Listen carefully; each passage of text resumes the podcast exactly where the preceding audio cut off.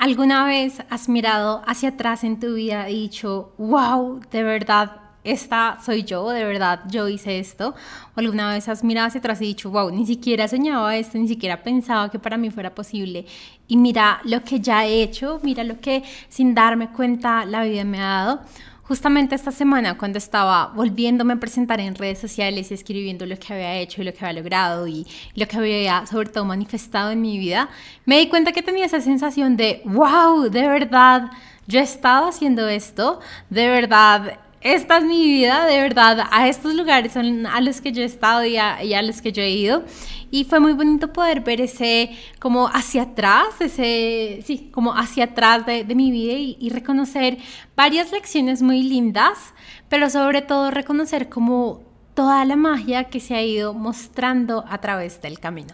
Así que en este episodio quiero como aprovechar para contar quién soy, porque siento que jamás lo he hecho. Si de repente no conoces quién soy o por qué hablo de esto o de dónde salí, porque empecé con todo este proyecto, quiero como contarte un poquito en este episodio y también te quiero como contar esas cosas que he ido manifestando que siento que en general son cosas que cada una en su propia vida de cierta forma también la anhela y cómo llegaron un poco a mi vida para que tú también si aún de repente no las estás viviendo también le puedas abrir un poco de espacio a aquello que tú deseas y pues al final también te contaré como un par de lecciones que reconocí que dije wow esto está súper chévere y obviamente lo tengo que compartir en el podcast Así que vamos a empezar, me vas a conocer un poco más, vas a, mm, sí, a conocer por qué en realidad estoy acá.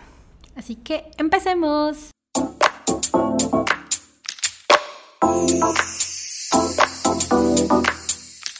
Bueno, y si ya me has seguido por un par de años, eh, creo que ya sabes la razón por la que empecé.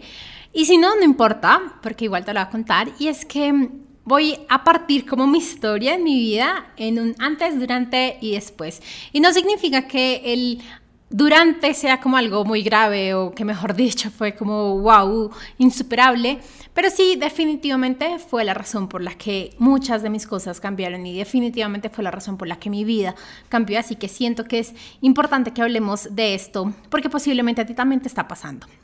Y entonces ese antes, la primera parte, la antes, empiezan que soy una persona eh, normal, administradora de empresas, pasé pues por la universidad acá en Colombia, normal, tuve mi pareja, después terminamos con esta pareja, yo empiezo como, como toda mujer de veintipico de años, súper una tusa, saliendo un montón, tomando, con un clavo saca otro clavo, viajando, eh, saliendo un montón con amigos, eh, como toda esta vida que al final nos han enseñado, intentando tener el mejor cuerpo, recuerdo que algo que sí me ayudó la primera ruptura, con mi primera pareja fue que me sentí tan desorientada en ese momento y tan, no, no, no, tengo ni idea ni siquiera de qué voy a hacer, o sea, como que qué voy a hacer en mi tiempo libre, que me inscribí a una academia de pole, eh, de pole dance. Entonces, si vas muy, muy, muy, muy, muy atrás en mi Instagram, vas a ver algunas fotos. Eh, yo haciendo figuras en el tubo, eh, como todo este proceso. Y la verdad fue un espacio que inicialmente me dio mucha paz, fue un, fue un espacio en el que empecé a descubrir una fuerza en mí que no sabía que tenía, pero sobre todo siento que lo más importante de este espacio fue que fue la primera vez en mi vida que de cierta forma fui en contra de lo que me decían otras personas. Porque yo siempre, o, como que tenía esta idea en la cabeza y en la mente de que pole dance era para personas no tan chéveres, como que no de la mejor eh, no sé, como familia, por decirlo así, o como que no era como lo mejor que podía estar haciendo. Y, sabía y se sentía en el ambiente de mi familia como no les agradaba que estuviera haciendo este deporte, pero al final fue la primera vez que dije, esto me está gustando, esto me está sirviendo, esto me está haciendo sentir mucho mejor, pues lo voy a seguir haciendo. No me importa si, si en este momento a mi familia no le gusta para nada que mande una foto, pues ahí en un tubo y si tienen... Eh, no sé, ideas erradas de las personas que están ahí, pero esto a mí me está haciendo feliz y esto es lo que voy a seguir haciendo. Y bueno, sigo así. Digamos que eh, si llegó un punto en el que pues ya no me sentía tan bien, ya no me sentía tan libre, entonces termino saliéndome. Pero en todo este camino de volverme a sentir mejor, de salir mucho con mis amigos, de viajar mucho con mis amigos sobre todo, termino yendo a, a un país por acá cercano en el que conozco una persona e iniciamos una relación. Entonces aquí ya entra como el durante. Eh, inicialmente fue una relación muy bonita, una relación igual a distancia, una relación en la que teníamos que hacer varias cosas las dos, los dos, para, pues, para podernos ver, para podernos encontrar, para poder seguir la relación, hasta que llega un punto en el que todo ese poder que ya había recuperado de mi primera ruptura y que ya había encontrado. Y sobre todo, algo que sí o sí le agradezco un montón a, a Paul Dance era el cuerpo que tenía en ese momento, porque era un cuerpo súper tonificado, un cuerpo... Pero es muy chistoso porque era casi el cuerpo de mis sueños, pero yo me veía al espejo y yo me veía gorda, me veía que me hacía falta hacer más ejercicio, me veía aún con grasita, me veía, no me veía chévere, no me veía bien. Eh, el caso es que eh, entro en esta segunda relación, pues igual bien, o sea, ahorita yo veo esas fotos y digo, pues estaba súper bien, estaba súper churra en ese momento. Em, y poco a poco empiezo a perder mi poder. Poco a poco empiezo a entregarle todo el poder a, a esta persona. Poco a poco empiezo a permitir que muchas cosas pasen y me alegra mucho porque creo que es la primera vez después de muchos años que puedo contar la historia sin sentirme súper emocional y sí peor, uy, pero ¿por qué? Eh, y creo que es justamente por lo que te decía al principio del episodio, porque ya puedo mirar hacia atrás y decir, wow, esto no era necesario que pasara, pero fue ha sido una de las mejores cosas que me ha podido pasar. Entonces, bueno, el caso es que durante la relación, eh, al principio, como te decía, era una relación muy bonita, eh, relativamente estable, eh, lo que siempre queríamos, hablábamos un montón y poco a poco como que empieza a absorberme y empieza sobre todo a limitarme y empieza a controlarme, entonces digamos ya no le gustaba que yo fuera pole dance o ya no le gustaba que yo fuera al gimnasio porque alguna vez me acompañó cuando estuvo acá de viaje y decía que habían solo hombres, bueno, cosas así que poco a poco permití que estas cosas en mi vida pasaran. Y lo que fue peor era que nunca paraban sus limitaciones. Y cuando cada vez yo intentaba decir esto ya no, él intentaba pasar mi fuerza con violencia, ya sea eh, física o ya sea verbal, sobre todo era mucha violencia verbal y psicológica la que viví en esta relación, hasta que llegué a un punto en el que literal no sabía cómo salir de esta relación, en el que yo ya me decía, ya no quiero estar más acá, ya sí lo amo, eh, ha sido una muy buena relación, pero quiero estar afuera, pero tampoco sé cómo salir de esta relación, porque empecé a tener eh, situaciones de amenazas, empecé a tener situaciones en las que él me decía, tienes que comportarte así o si no te voy a hacer esto o si no voy a contar esto tuyo o si no voy a hacer esta tal cosa. Y se volvió casi como esta situación entre la espada y la pared en la que no tenía ninguna idea de hacia dónde moverme. Y pasaron muchas semanas y muchos meses hasta que yo pudiera hacer algo, porque literal cada vez él intentaba consumir más y más y más de mí y él intentaba como absorber cada área de mi vida. Recuerdo que el punto en el que él me tenía hackeado mis redes sociales, eh, en ese momento no estaba a un Instagram o no recuerdo que estaba, pero no me si estaba porque yo tenía fotos de pole dance, pero entonces como que no lo usaba tanto, lo que más usaba era Facebook y recuerdo que él me tenía hackeado Facebook, hackeado mi correo, él encontró la forma de conectarse a mi WhatsApp y ver con qué personas yo estaba hablando y al principio era como, bueno, sí, lo permito porque era mi pareja, y después dije, no, esto es horrible. Literal, yo no podía salir eh, sin que él me escribiera, sé que estás con tal persona y sé que están hablando esto y sé que... Entonces era una, era una cosa horrible, horrible, no. No sé en este momento y de verdad tengo mucha compasión por la Tatiana de ese momento en el que sacaba fuerzas de donde no tenía para no derrumbarse y no demostrarle a las otras personas lo que en realidad estaba pasando. Y pensé que no, me iba, que, no iba a llorar esta vez, pero ya no lloro por lo que por lo que pasé, sino por lo fuerte que fui sin tener energía para ser fuerte.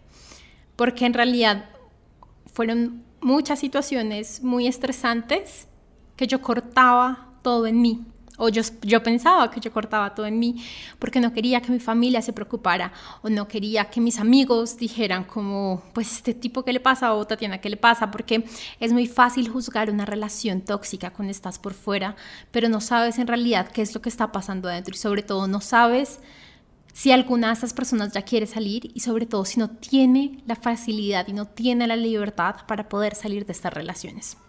Entonces, esto durante fue muy caótico, fue muy doloroso, fue, fue literal lo que tú describirías como una relación tóxica, una relación en la que por mucho tiempo estás muy mal y tan solo cuando, bueno, al menos como tan solo cuando nosotros nos veíamos estábamos un poco bien, pero igual ya venía tan cargada la relación que era imposible estar bien aún viéndonos. Eh, recuerdo que ya llegó un punto en el que me sentía tan apretada y tan entre la espada y la pared. Alguna vez se lo comenté a una amiga y le dije, estoy en un infierno y no sé qué hacer y, no te puedo contar y porque... Em, recuerdo que le empecé a quedar mal amigos, recuerdo que le empecé a quedar, sobre todo, sobre todo eso fue lo que como que empezó a pasar, como que le empecé a quedar mal a mis amigos, él empezó a contactarse con mis amigos, entonces ya era como que no lo podía ocultar, sino que ellos obviamente sabían que algo estaba pasando y fue ese momento en que empecé a, a, decir, aún no me atrevía a hablar, por si nunca me atreví a hablar, em, pero pues sí, como que tuve que empezar a decir, no estamos en la mejor etapa, eh, me siento en un infierno, eh, pero bueno.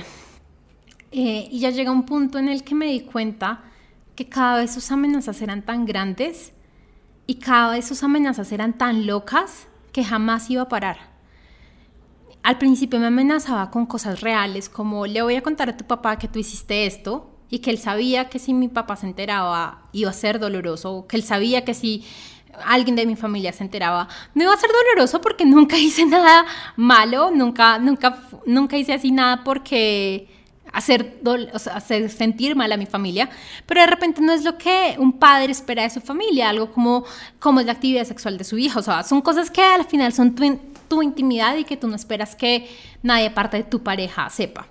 Entonces llegó un punto en el que se pasó la raya de amenazas con lo real amenazas con lo irreal. Entonces eran cosas como, le voy a decir a tu familia que tú te has acostado con, no sé, 20 personas en el último año. O le voy a decir a tu familia que tú has hecho XXX.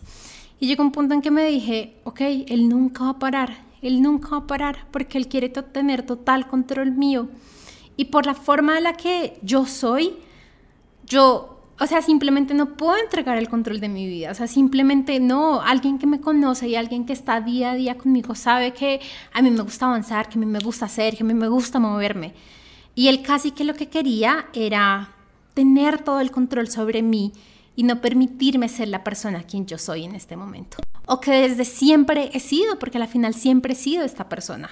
El caso es que con todo el dolor y sobre todo con todo el miedo del mundo, decidió ya bloquearlo, decide ya, esto no va para más, esto para ningún lado me va a llevar a un buen camino. Recuerdo que incluso después de muchas veces de haberle dicho ya, no quiero verte, no quiero tener nada más contigo, después de haberlo bloqueado por casi un mes entero, y en un mes que para mí fue muy interesante porque yo venía de una tristeza y una amargura total y en el que me enfoco totalmente en mi trabajo.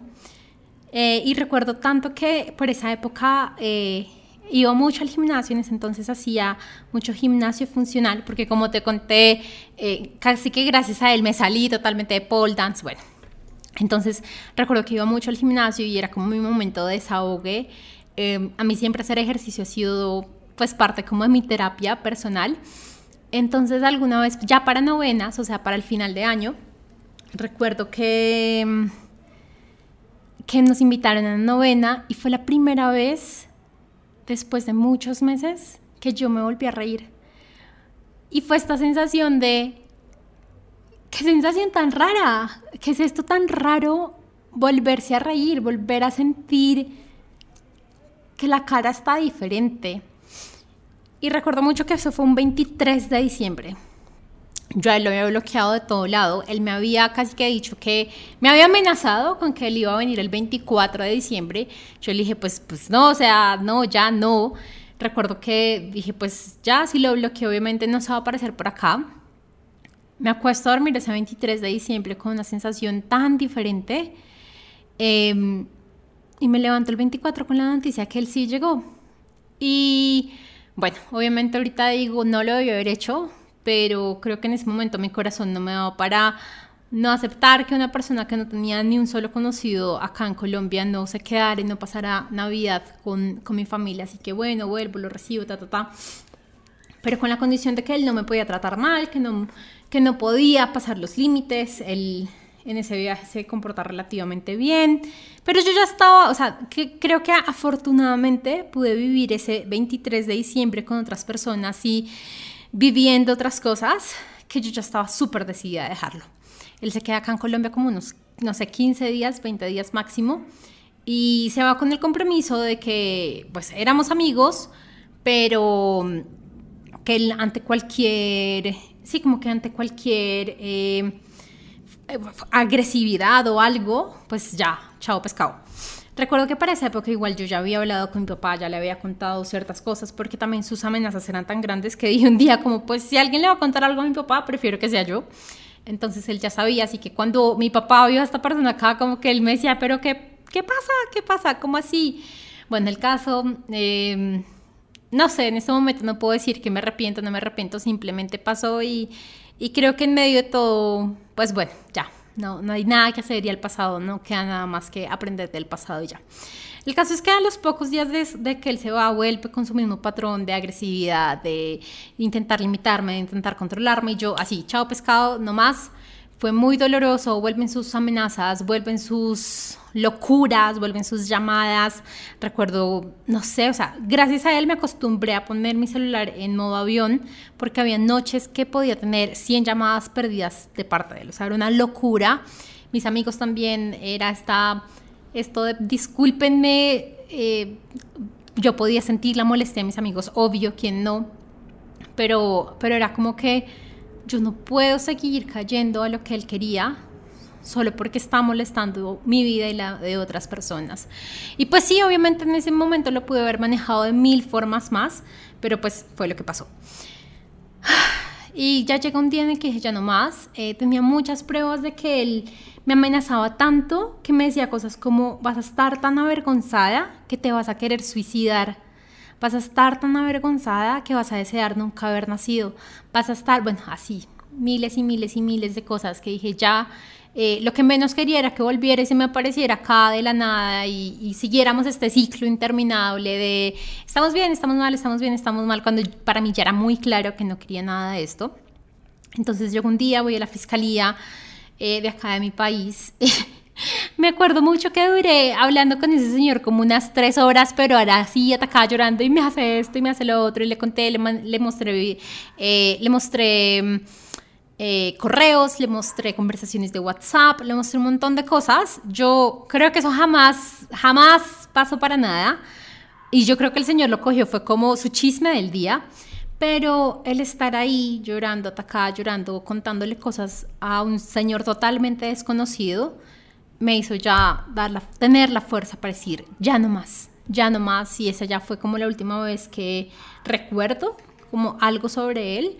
Eh, ya después totalmente bloqueado. Eh, recuerdo que me acostumbré a cualquier número que no conocía, cualquier número privado, cualquier número de otro país, jamás lo contestaba y automáticamente lo cuelgo. Así que si alguna vez tú tienes mi número y me intentas llamar, créeme que la, o sea, la posibilidad es que no te conteste porque me acostumbré a siempre estar colgando estos números. Y el caso es que empieza el después de esta relación. Y el después de esta relación es de una Tatiana absolutamente sola, de una Tatiana que su autoestima queda en el piso, o sea, en el piso, porque yo sé que yo no tenía el mejor autoestima antes de esta relación, pero pues por lo menos tenía un poquito. Por lo menos miraba al espejo y decía, bueno, sí, estoy medio bonita, pero me falta hacer tal cosa. Pues no, la Tatiana que sale de esa relación, sale mirándose al espejo y diciendo, estoy horrible.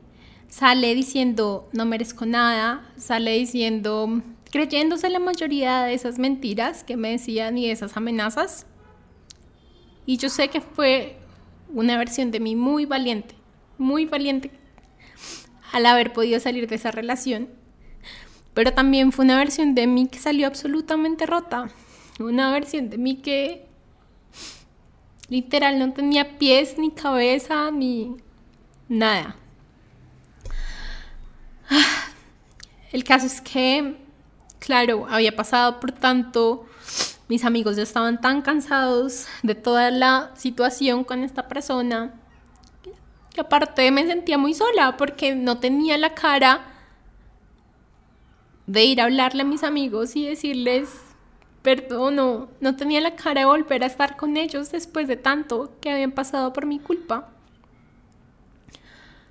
Ah, entonces me convierto en una persona absolutamente sola, una persona súper triste, súper amargada, con el autoestima en el piso y que se enfoca totalmente, 100% en su trabajo.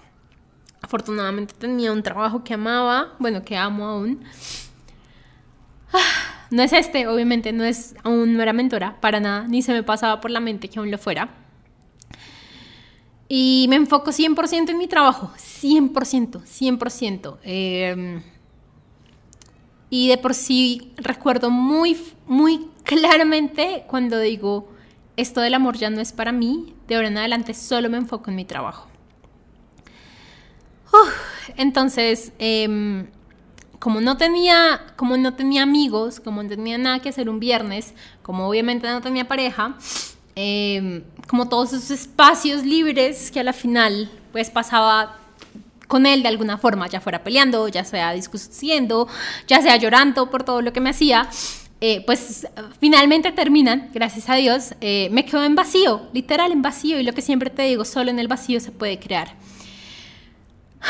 Y empiezan a llegar a mí, no mentiras, recuerdo muy bien, alguna vez estaba viendo Facebook y veo un video de eh, la teoría del efecto compuesto y como dos versiones de una misma persona pues se pueden convertir en totalmente diferentes según lo que se hace en el día a día. Recuerdo que me pareció tan interesante que me compré ese libro y empiezo a leer, empiezo a leer, me vuelvo adicta a leer, pero así era una cosa, el otro día le decía a David, yo creo que leía unas cuatro horas al día, me levantaba súper temprano, leía una hora, eh, iba al trabajo, volvía, por mucho iba al gimnasio, pero recuerda que casi no tenía amigos ni nada, entonces ya me regresaba y seguía leyendo hasta, no sé, 9, 10 de la, de la noche y así era mi rutina todos los días. Esta fue mi rutina por casi un año entero en la que solo hice eso.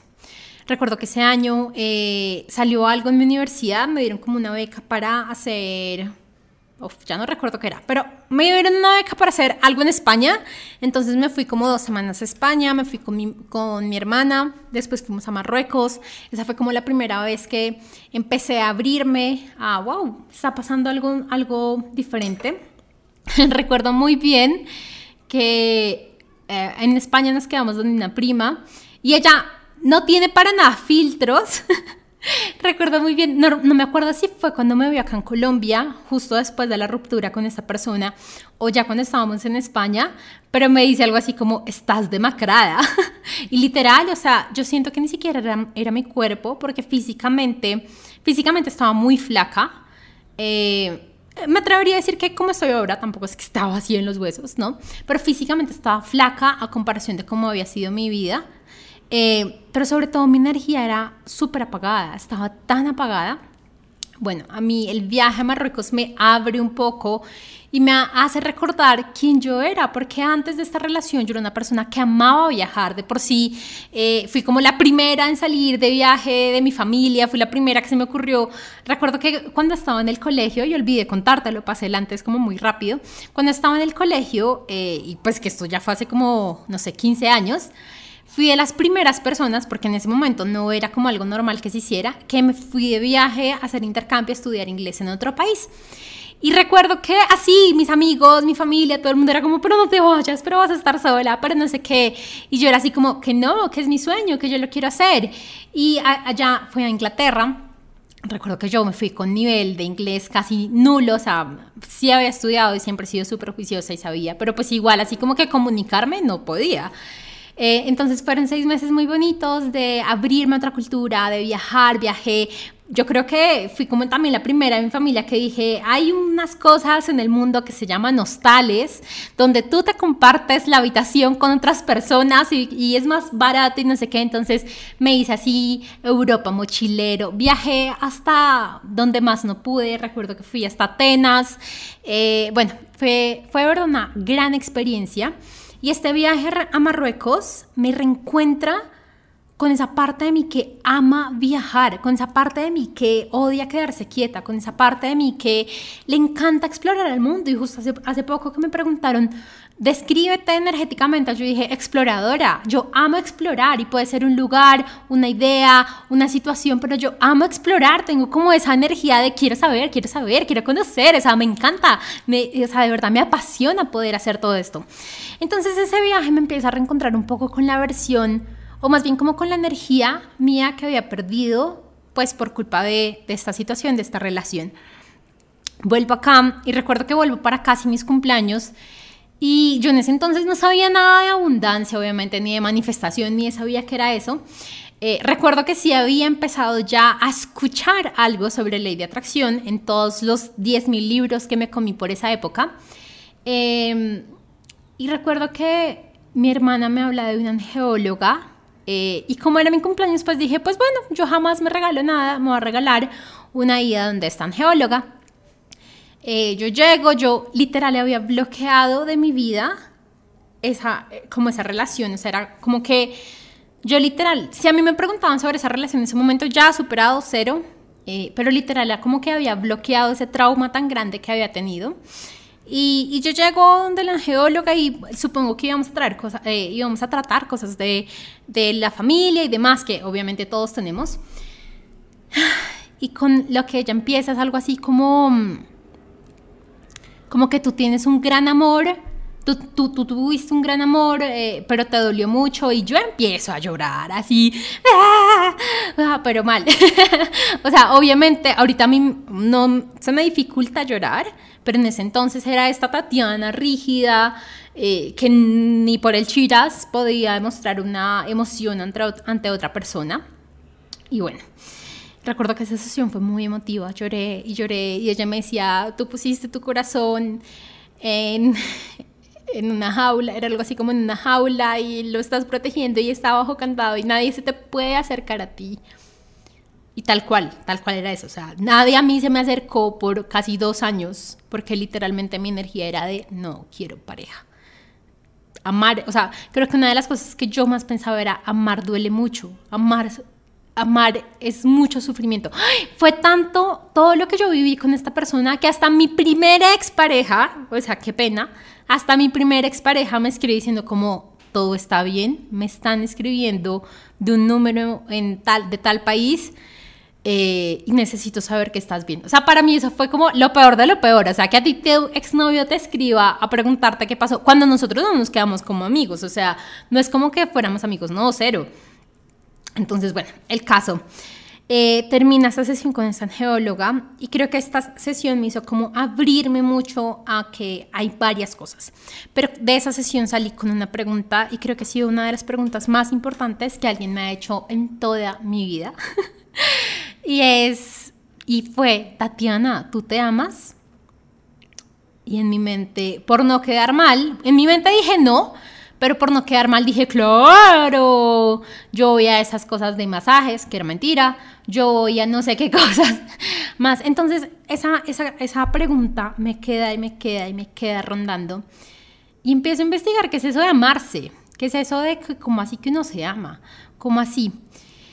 Y, como ella era tan ñoñita, eh, perdón, bueno, quien escucha este audio sabe que es ñoña, es como, como ya era tan juiciosa, tan dedicada para estar leyendo y estudiando y demás, pues empieza a hacer lo mismo, pero ya con libros de crecimiento personal, de amor propio, de 10.000 cosas. Y todo el 2018 lo, lo, me enfoco es en, en empezar a amar, en empezar a identificar pues, ¿qué pasó en empezar a subir esa autoestima? Que en ese momento ni siquiera sabía que lo tenía en el piso, tan solo me sentía patéticamente mal. Me miraba al espejo y decía, estoy horrible, eh, o bueno, mal. Y recuerdo que una de las cosas que más a mí se me demostró después de haber estado tan delgada cuando estaba con esta persona, pues por todo lo que sufrí, pasé a tener tanta ansiedad que yo creo que subí como unos 15 kilos. No sé cuántos, normalmente no me gusta pesarme, pero el cambio fue terrible, terrible. Y, y, recuerdo que obviamente el verme al espejo y verme tan gorda, por decirlo así, o verme tan, pues con tantos kilitos de más, cuando hace un par de meses con esta persona, pues me veía tan bien, a pesar de que estaba triste, eh, pues eso me hacía causar mucha más ansiedad, lo que me hacía comer de más y volverme a ver al espejo me hacía sentir mal, más ansiedad, comer de más, así, así, se repetía un ciclo constante. Y creo que mi primera meta fue como sentirme bien, sentirme bien conmigo misma. Y llega a mí alguien que ya te he contado, que es Mel Wells, y ella habla como de esta, toda esta onda de dejar las dietas, de dejar eh, pues todo esto que nos han enseñado y más bien enfocarnos en conectarnos con nosotras mismas.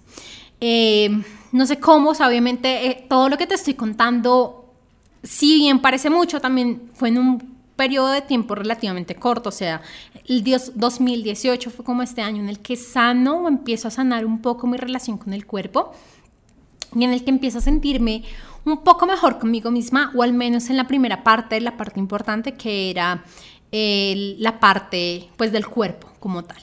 Entonces, eh, recuerdo que obviamente aún me terminó el 2018 y aún así yo me miraba al espejo y decía, no me veo nada bonita, pero no importaba, o sea, algo en mí era como, mm, estoy mejorando, estoy mejorando. Recuerdo que empecé a entender el tema de las afirmaciones y recuerdo que una de mis primeras afirmaciones que literal la pegué en el baño, enfrente de la ducha y aún la tengo ahí, es como, tengo un cuerpo sexy y esbelto. Y empecé a trabajar mucho con mis afirmaciones, mucho, mucho, mucho. Y, pues bueno, siguió avanzando mi vida, empecé a enfocarme en otras cosas. Y sobre diciembre del 2018, si mal no estoy, me empieza a llegar una vocecita a la mente a decirme como tienes que escribir un libro, tienes que escribir un libro.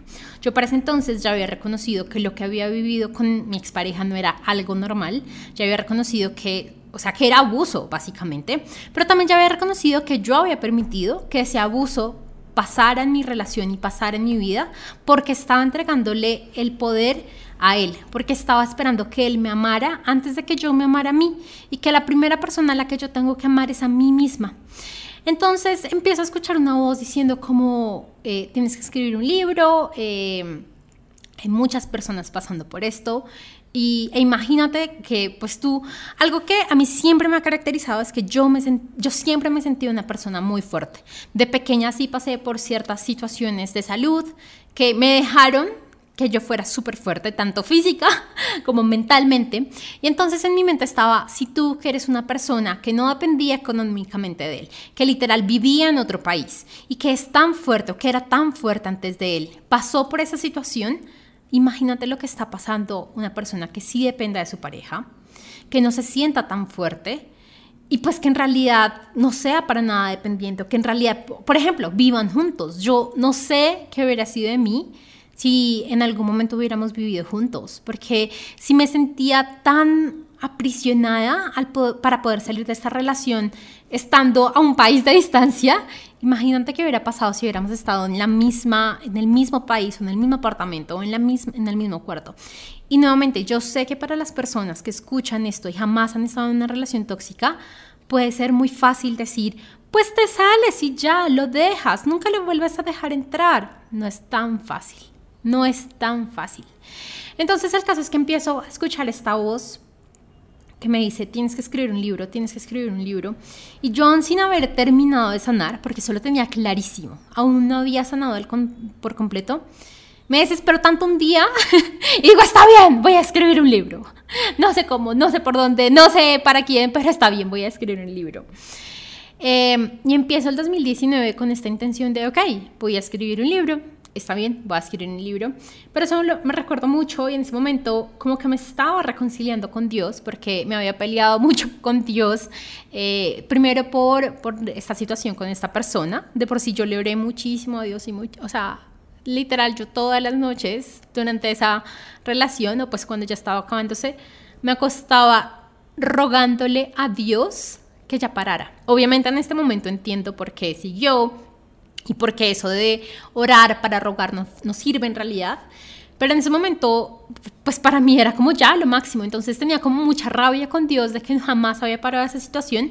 Pero sobre todo a mí se me muere ese mismo año, en el 2017. Suena como todo trágico, ¿no? Ese mismo año se me murió.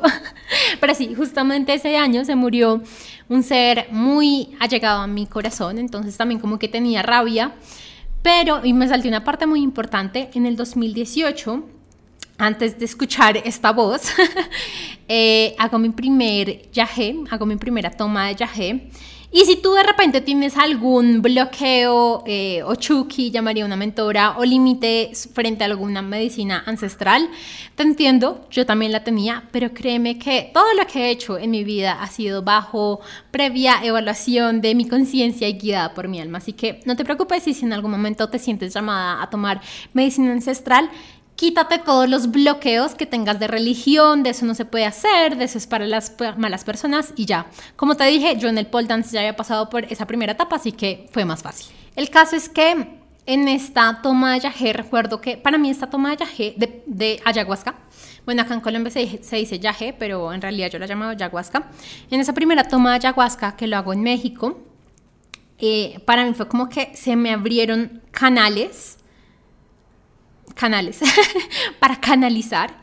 Eh, no te digo que, uy, yo canalizo y hablo, no, pero pues sí, sí como que me empieza a llegar información, empiezo a entender ciertas cosas y paso ahí mi, mi luto de mi, de mi abuela y también se me ha muerto mi gata, que era como mi hija, entonces paso el luto de mi gata muerta. Pero también me, hablo, me abro a entender que pues esto se vino, o sea, lo que pasó pasó para algo muy grande. Entonces empiezo, ahora sí, me regreso. Em, empiezo el 2019 eh, con la intención de, ok, voy a escribir el libro. Pero pues como ya, ya me había reconciliado con Dios y ya le dije, ok, tú quieres que yo escriba un libro, ok, pero tú vas a, a, poner personas en mi camino que me guíen a escribir este libro. O sea, esto no va a ser así de, sí, voy a escribir un cuentecito, no.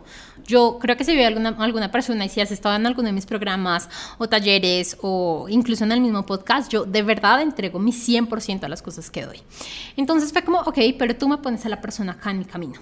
Y recuerdo que dos, tres semanas después, eh, una persona con la que yo ya venía siguiendo, ya venía como tomando un par de talleres, me escribe y me dice, oye, siento que tú, pues voy a abrir esta mentoría y siento que tú puedes estar en ella, ¿qué te parece? Y yo, sin pensarlo dos veces, a mí me llegó, esta es la respuesta de Dios. Ok, listo, de una, hagámoslo. Y empiezo yo, y sobre todo yo le dije, mi, eh, mi enfoque es escribir el libro, eh, apóyame, él ya había escrito un libro, entonces fue perfecto y también como más o menos en las condiciones, obviamente personas que no somos conocidas, entonces era como un tema de autopublicación, ta, ta, ta. Él me guía todo el año, fue una mentoría de todo un año en el que no solo me guía a escribir el libro, sino, ok, ya tienes un libro, pero ahora necesitas pues que te conozcan, necesitas crear tu marca personal, necesitas empezar a tener Instagram y empiezo yo con todo este tema. Eh, pues demostrarme a ver quién soy. Entonces, más o menos así empieza como este proyecto. Eh, ahora lo miro para atrás y digo, wow, fue una locura porque eh, justo ayer pensaba como casi que, que nació un poco obligado, pero se ha mantenido de puro amor y puro amo, de verdad yo amo estar acá enfrente de ti, hablándote, contándote esas historias y hablándote en el podcast. Y yo amo crear mis productos y yo amo bajar información y entregárselas a, las chicas y a mis mento y a mis, pues a las chicas que mentoreo. Entonces, eh, ahí empieza todo. Y ya de ahí para, para acá han pasado 10.000 cosas, o sea, creo que en los últimos, a ver, eso empezó en 2017, 17, 18, 19, 20, 21, 22, 6 años.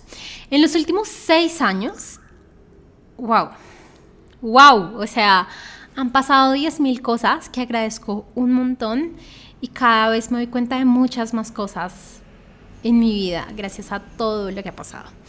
Entonces, parte de lo que he manifestado desde ese entonces, primero ha sido mi cuerpo.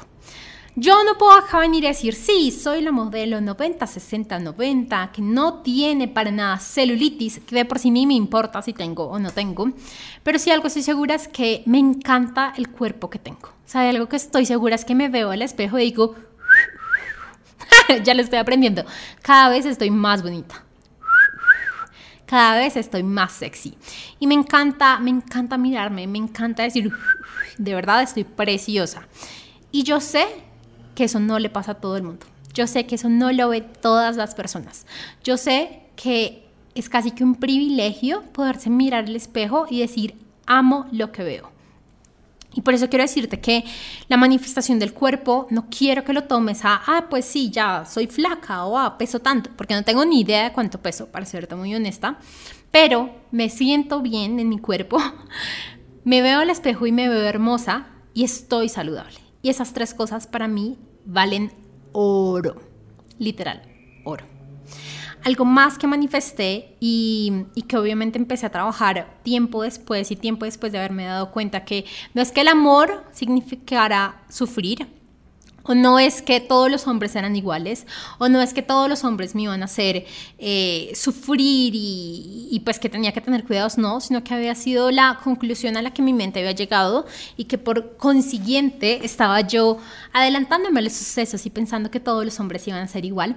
Así que una de las cosas más bonitas fue poder abrir, primero sanar mi corazón, amarme a mí misma, aprenderme a amar, aprenderme a que si quiero que un hombre me trate bien, pues la primera que sí tiene que tratar bien soy yo, aprender a que si alguien, eh, que si yo quiero que un hombre diga, uff, estás churrísima Tatiana, pues yo soy la primera que me tengo que mirar al espejo y decir, estoy churrísima el día de hoy.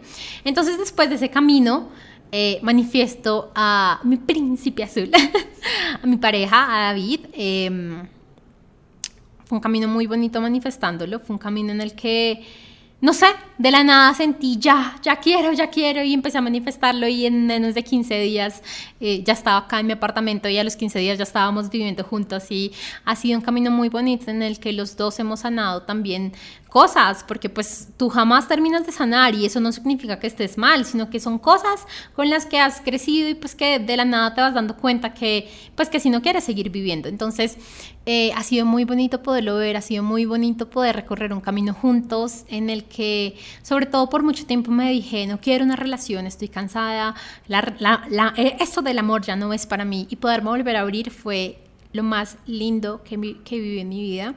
El poder abrazarlo, llegar a la casa y darle un beso y, y todo eso, ¿verdad? Vale la pena. A veces decimos, uy, no, eso de sanar es muy complicado, o eso de que las tales bloqueos y creencias limitantes, eso es, suena demasiado complejo, mejor me quedo así. Pero justo hoy lo escuchaba en una masterclass, después del dolor va el placer y ese placer que sientes con un amor bonito, con un amor que te respeta, con un amor que sobre todo parte de ti porque tú ya te amas y tú ya te has puesto como prioridad y esa persona también se está amando y también se está colocando como prioridad y los dos son tan solo dos personas que están compartiendo su vida y compartiendo su felicidad, pero no poniendo su felicidad en la mano de otros, es muy lindo. Y, si tú aún no vives un amor así, vale la pena que trabajes para que vivas un amor así. Porque nosotros como humanos no vinimos a estar solos, no vinimos a... Mm, así, a estar solos. El que se siga contando la historia de que el amor no es para él es porque tiene un gran dolor detrás. Y solo tú vas a saber cuál es ese dolor, pero no te la sigas contando y no te sigas privando de algo muy bonito porque sientas que el amor no es para ti. El caso es que él siento que es una de las mayores manifestaciones y sobre todo de las más lindas y de poder ver que definitivamente ya cambié mis patrones, porque si tú no cambias tus patrones, vas a seguir manifestando una y otra y otra vez a la misma persona. Y esto lo digo tan claro porque eh, al principio cuando escribí mi libro y mis primeros eh, infoproductos y productos online fueron sobre superar a la pareja. Y una de las personas, una de las cosas que más les decía a las chicas eran, si tú no sanas y si tú no te empiezas a amar y si tú no te quitas estos patrones, vas a seguir manifestando al mismo tipo de pareja una y otra y otra vez. Y lo único que cambia va a ser el nombre, pero te va a seguir pasando lo mismo. Te va a seguir pasando que te abusan o pues que son abusivos contigo, de que te insultan, de que te tratan mal, de que son infieles, de lo que sea, porque es que no es afuera, es acá adentro, es acá adentro lo que tú tienes. Y, y, bueno, después de eso empiezo a cambiar de nichos y bueno, eh, eso en este episodio no lo voy a contar. Y por último, una de las mayores manifestaciones fue como la oportunidad de cada vez tener más abundancia. Siento que cuando estaba en la relación que te conté, en esta relación tan tóxica, mi mente estaba muy limitada por la escasez, mi mente estaba muy limitada solo puedo viajar una vez al año o solo puedo hacer estas cosas o mm, no sé, eh, mucha limitación o, mucho pensar lineal frente al tiempo, como si me costó tanto tiempo hacer tanto, entonces me va a costar el doble de tiempo, no sé, vender el doble. Entonces estaba mucho en la escasez y, y cuando obviamente empecé a estudiar y a trabajar y empecé a aprender sobre manifestar y sobre la ley de atracción, me di cuenta que pues la vida no es para nada lineal y que me puede abrir a muchas más oportunidades y abundancia. Y pues obviamente he vendido cursos, he vendido programas, he vendido mentorías. Eh, no solo en el dinero, sino de verdad en la abundancia como tal ha aumentado, se ha exponenciado. He tenido la oportunidad de estar en grupos increíbles con mujeres increíbles, con personas que me enseñan con una simple frase y que para mí eso lo vale todo. Que para mí eso es como... ¡Oh! O sea, ya, esto es increíble. He tenido la oportunidad de conocer personas, wow, de, como te dije, soy súper exploradora y creo que una de las cosas que en este mundo fue explorar y entender. He tenido la oportunidad de conocer eh, ideas, de conocer conocimiento que no está disponible para todo el mundo. He tenido la oportunidad de aprender, por ejemplo, registros akáshicos, de aprender sobre los pactos entre almas, de aprender, bueno, de 10.000 cosas que unas me gustan, otras no me gustan, pero aún así he tenido la oportunidad de vivir mucho más en abundancia. Eh, que justamente es una de las cosas que más me estoy enfocando en este momento, a enseñarle a las mujeres a que podemos ser exitosas financieramente en nuestra empresa, en nuestro emprendimiento o en nuestro trabajo y aún así tener una gran vida con abundancia de tiempo, de dinero, de energía, de amor, de relaciones, de absolutamente todo lo que queramos crear. Y eso ha sido una de las cosas más bonitas. Obviamente no te puedo decir que de las tres cosas que manifesté es la mejor porque pues jamás podría comparar el tener el cuerpo que amo con tener la pareja que amo, con tener un montón de oportunidades de abundancia, pues porque no, simplemente son áreas de la vida que se complementan. Y justamente es una de las cosas que más me interesan para, para mis clientes y para las chicas de la comunidad, que no sientan que tienen que escoger una u otra cosa, sino que de verdad sientan que pueden siempre tenerlo todo, que siempre, desde que de pronto no al mismo tiempo, de repente no es como que yo creo que para mí no hubiera sido tan fácil o tan sencillo, sobre todo empezando este conocimiento del tener el cuerpo, la pareja y la abundancia todo al mismo tiempo, pero definitivamente sí fue un proceso y fue un camino que se fue dando de la mejor forma y que a la final, de la, o sea, a la final la tengo, a la final ya lo tengo, ya lo estoy viviendo. Entonces, eh, bueno, fue lo más lindo. Y ahora sí, como te he contado, obviamente han pasado 10.000 cosas y van a seguir pasando 10.000 cosas. Y nuevamente no te conté esta historia porque diga, no, es que esa relación, mejor dicho, ha sido lo más importante que ha pasado en mi vida. No, han pasado 10.000 cosas importantes. Conocer a mi pareja ha sido súper importante. Eh, mi primer cliente fue como, ¡ah! Lo mejor del mundo. Esto, pero definitivamente la vida y yo ahorita creo profundamente que mi alma había planeado venir a vivir una relación así. De, de, repente no necesitaba ser tan dramática y de repente pude haber salido mucho más antes. Se dice así, bueno. Pero también de repente pude haber durado años enteros en esa relación antes de salir y estar deprimida y estar con ansiedad y... 10 mil cosas. Entonces, eh, sí quería como partir la historia en antes, durante y después. Y de por sí así está organizado mi libro. Mentiras, mi libro está en primavera, verano, otoño, invierno. Si no te has leído mi libro, es el libro que te digo que empecé a escuchar la vocecita, ta, ta, ta.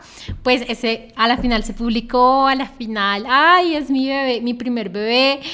Amo mi libro profundamente, de verdad. Es un libro que nació del corazón, nació, sobre todo nació de un corazón roto, pero que se estaba sanando. Y eso es lo más importante. Y nació de un corazón roto que se estaba sanando, que ya está sanado y que ya tiene un gran amor. Así que si estás de repente, no sé, con miedo, con dudas, sin saber qué hacer, te súper recomiendo leer ese libro. O sea, ese libro es sabiduría pura y es primeros pasitos para aprenderse a amar. Así que bueno, el caso es que no es que esa relación haya sido, mejor dicho, pues lo más importante, pero sí definitivamente lo que me hizo despertar y lo que me hizo reconocer a lo que vine acá a esta tierra. Así que ahora sí te quiero contar como tres... Eh, aprendizajes que reconocí volviendo a mirar hacia atrás y volviendo a decir, ay, cierto que yo vengo de allá, ay, cierto que yo antes era esta que hacía esto y que no sé qué. Ah, bueno, lo primero es que no necesitas nunca intentar que algo sea perfecto porque ya está siendo perfecto. Así tus ojos y tu mente en este momento esté juzgando alguna situación como que no está siendo perfecta, o sea, es que te lo aseguro, te lo firmo, que ya está siendo perfecto. Porque tú vas a poder mirar hacia atrás y decir, ¡ah! Eso era perfecto, fue perfecto. Y el universo siempre te está cuidando. Creo que ya, creo que ya conté esta historia en el podcast, pero no importa, la voy a volver a contar rápidamente. Y es que justo para diciembre del 2019 yo quería como montar una consulta, un consultorio físico. Entonces yo me compro varias pues varias de las cosas que según yo necesitaba para un consultorio físico, me compro un sofá, me compro un escritorio, una silla y una mesa. Recuerdo que eh, como el par de días el sofá y el escritorio lo cancelan por X motivo y tan solo me llega la silla y la mesa. bueno, como que en ese entonces pues ya estaba como en medio de vacaciones, así que dije pues no importa, ya el otro año lo compro, se pasa, pasa, pasa, pasa el tiempo y oh por Dios llega 20, perdón, llega marzo del 2020. ¿Qué pasó en marzo del 2020? Pasó que nadie pudo volver a salir a las calles por meses, meses enteros. Y yo ahí dije, wow, wow, wow, wow. O sea, que yo quería montar un consultorio físico, pero el universo en medio de su sabiduría y de su perfección me canceló las cosas que sabía que no iba a necesitar. Pues porque tú, o sea, imagínense yo con un sofá y un escritorio para abrir consulta en abril del 2020 en plena pandemia. Pues qué desperdicio. Y de entrada el universo dijo, pues no, eso no lo compré señorita. Y entonces para mí, en diciembre del 2020, para mí fue como, ah, se dañaron y, ahora ya no va a conseguir ese sofá a ese precio que estaba, ni ese, ni ese escritorio, no sé qué, y ya no van a combinar y no sé qué. Y en abril, del 2000, en abril del 2020 dije, wow, fue lo mejor que me pudo haber pasado. Y eso es que a pesar de que nuestra mente y nuestros ojos digan en este momento, no es perfecto lo que está pasando, sí es perfecto lo que está pasando. Siempre es perfecto lo que está pasando. La segunda como insight que te puedo contar el día de hoy es que nunca intentes controlar. Y te lo dice una persona que toda su vida le han enseñado a ser controladora, que ella misma ha sido controladora y que le ha costado mucho dejar de ser controladora y muchas veces se encuentra siendo controladora, pero no intentes controlar porque la vida siempre te está llevando por un buen camino. Siempre, siempre, siempre. Lo más importante que tú tienes que tener es clara tu intención, es clara hacia dónde tú quieres ir, es claro hacia dónde tú quieres llevar tu vida. Pero nunca intentes controlar cómo las cosas van a pasar. Por ejemplo, yo cuando te dije, se me abrió el corazón y me llegó eso de quiero tener pareja, Listo, en mi mente y, y, mi intención, y a pesar de que yo en ese momento no lo hacía conscientemente, era yo quiero tener pareja ya, o sea, yo quiero tener pareja. Y recuerdo mucho que, sobre todo las cosas que, como que mi intención no era solo tener pareja, sino ya, o sea, una pareja que esté conmigo, que comparta conmigo la vida. Y de por sí, pues David a los pocos días se convirtió en esa persona, o sea, para mí fue como, ¡oh! Pero sí, literal, o sea, a los muy pocos días empezamos a vivir juntos, a los muy pocos días nos organizamos, a los muy pocos días, de por sí mis amigos tienen un chiste como eh, Tatiana y David se conocieron hace dos años, no sé, dos años y un día y están viviendo hace dos años o cosas así. El caso es que tenía súper clara mi intención, pero jamás controlé. Sí, de, de, repente me dio por abrir nuevamente Tinder, pero jamás dije, tiene que ser por ahí, tiene que ser con este, y tiene que ser... No, o sea, dejé que las cosas fluyeran, porque la vida siempre te va a mostrar te va a llevar por el mejor camino. Lo único que tú tienes que tener claro es tu intención. Por eso es la importancia de tener plena claridad de hacia dónde vas. Justo hoy en la masterclass en la que estaba, eh, la chica que la estaba dando decía algo como, eh, la razón, una de las principales razones o, como de infelicidad de los seres humanos es que no saben qué les hace felices, no saben qué es aquello que quieren hacer con sus vidas, no saben en realidad qué es aquello que quieren cumplir y le ponen la expectativa a la pareja o al negocio o al hijo o al título, que es eso externo que les tiene que dar felicidad, cuando no se han dado cuenta que ellos mismos son con su, por medio de su claridad y lo que quieren, que la experimentan. Así que obviamente esa es una de las principales razones por las que el programa programa Cristal de Claridad abrió y aún tiene sus puertas abiertas y siempre las va a tener abiertas, pero con diferentes bonos, regalos y precio.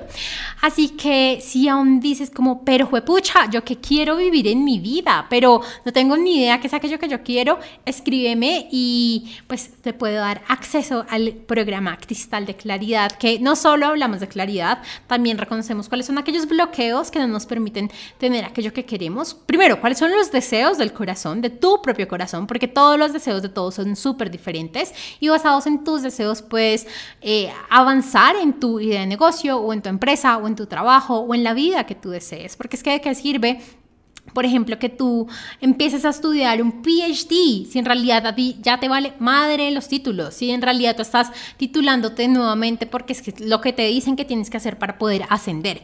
Entonces, primero es conectarnos con los deseos del corazón, segundo, reconocer cuáles son aquellos bloqueos o límites que no te han permitido tener aquello que tú deseas y tercero, empezamos a trabajar en toda la parte energética, las energías para ser millonario, las energías para poder manifestar y toda la parte de abundancia y dinero. Así que es un programa súper completo y es uno de mis programas a menor precio, así que estaría súper feliz de que pudieras estar allí.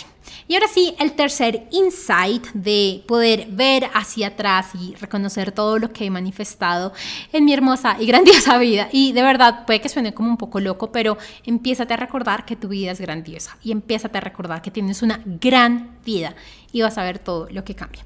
Ahora sí que el tercer insight, y siento que es una de las habilidades que más he desarrollado en los últimos años, es aprender a ver la vida con otros ojos. Aprender a ver la vida con los ojos de la abundancia y no con los ojos de la escasez. A dejar de decir, ah, me cancelaron un peo, es lo peor que puede estar pasando, y después de no sé qué, y después de más, sino, ok, ¿por qué? Ok, ¿qué me tiene el universo que va a necesitar de mi energía, de estos recursos, de este espacio y te aseguro que siempre sale algo. Sabes que yo, bueno, en ese momento no recuerdo mucho, pero una vez yo me puse a evaluar y a, reconocer que con David todas las veces que pasaba algo inesperado y siempre era como llegó algo mejor y algo mejor y algo mejor. Entonces aprende a ver las cosas que pasan en tu vida con, los ojos de la abundancia porque siempre traen grandes regalos y bendiciones a tu vida.